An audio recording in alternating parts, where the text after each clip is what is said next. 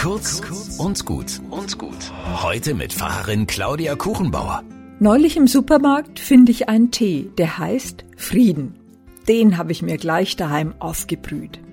Ehrlich gesagt, ich fand ihn ein bisschen fad. Was ist da eigentlich drin? Beruhigende Kamille und Lavendel. Klar, Frieden hat ja was mit einem ruhigen Geist zu tun. Friedhof kommt ja auch von Frieden. In dem Tee war auch Hanfsamenöl.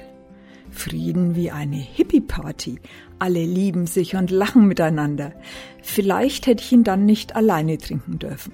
Frieden muss ja miteinander klappen. Also lade ich die Nachbarin ein zum Friedenstee trinken. Ich frage sie, was sie denkt, was rein muss in einen Friedenstee. Und sie antwortet, Ingwer natürlich, was Belebendes. Frieden ist doch was Aktives. Man muss den anderen akzeptieren.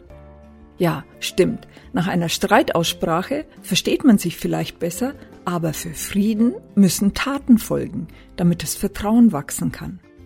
Was auf jeden Fall hilft, ist miteinander bei einer Tasse Tee zu reden. Und das passt genau zum Motto der Fastenaktion 2024. Komm rüber. Ich wünsche euch einen friedlichen Tag.